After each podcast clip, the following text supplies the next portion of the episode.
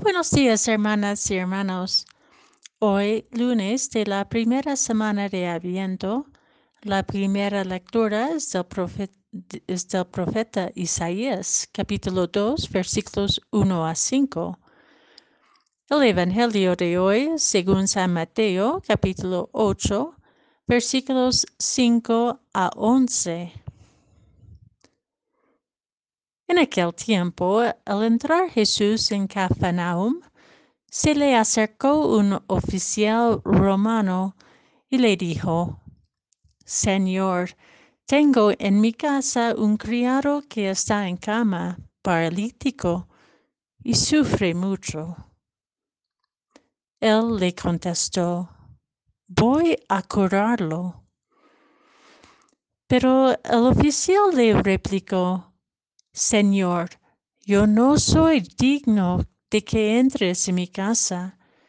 Con que digas una sola palabra, mi criado quedará sano. Porque yo también vivo bajo disciplina y tengo soldados a mis órdenes. Cuando le digo a uno, ve, él va, y el otro, ven, y viene y a mi criado hace esto y lo hace. Al oír aquellas palabras, se admiró Jesús y dijo a los que lo seguían, Yo les aseguro que en ningún israelita he hallado una fe tan grande. Les aseguro que muchos vendrán del oriente y de occidente y se sentarán con Abraham, Isaac y Jacob en el reino de los cielos.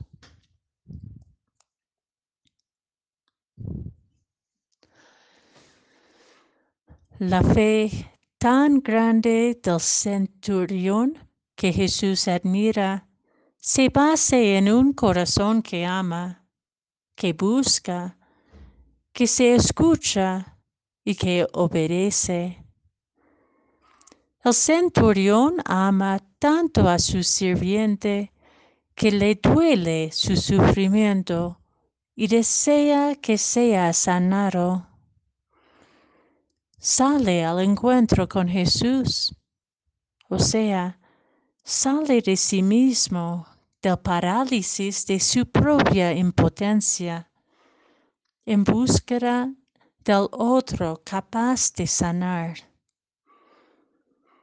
El centurión se presenta ante Jesús con una actitud de humildad, sabiendo que la verdadera dignidad no depende de tener un puesto de poder, ni de dominar, ni de imponerse encima del otro o la otra, sino en reconocerse necesitado y limitado. Pone su esperanza en Jesús y se dispone a escucharle y obedecerle, pues ha aprendido en su vida el valor de la palabra. Ahora el centurión se encuentra con la palabra encarnada, que tal vez sin saberlo ya había nacido en su corazón, ya ha entrado en su casa interior y habita en su ser profundo, conmovido por el dolor del quien cuida y ama. La fe que Jesús admira no se define por doctrinas memorizadas, ni por una militancia religiosa, ni por el dejo del hablar de algún pueblo o cultura particular. Es una fe que supera fronteras de todo tipo, que marcan diferencias y desean designar quiénes son dignos y quiénes no. La fe que Jesús admira nos desplaza de nuestra mezquindad, nos aparta de nuestras miopías, despide a los miedos que nos invaden, para que vaciados de nosotros mismos podamos encontrarnos habitados por aquel que nos ama primero, gratuita y plenamente. La fe que Jesús admira nos devuelve a casa, a nuestra casa común, unidos y unidas en una búsqueda común alrededor de una mesa común, la mesa que Dios prepara y atiende.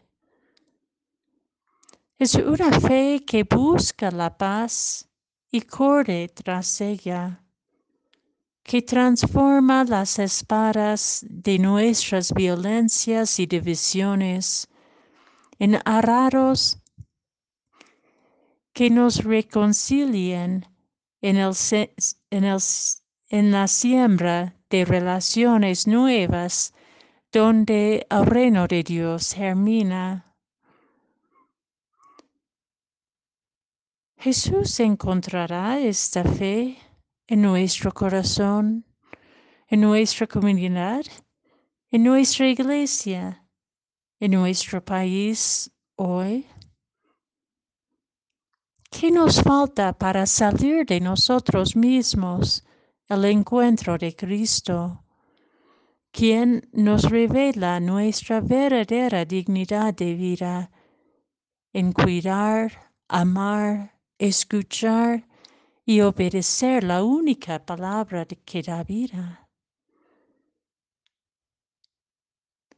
Que en este adviento nos reanima, que este adviento nos reanime a caminar juntos y juntas a la luz de esta palabra.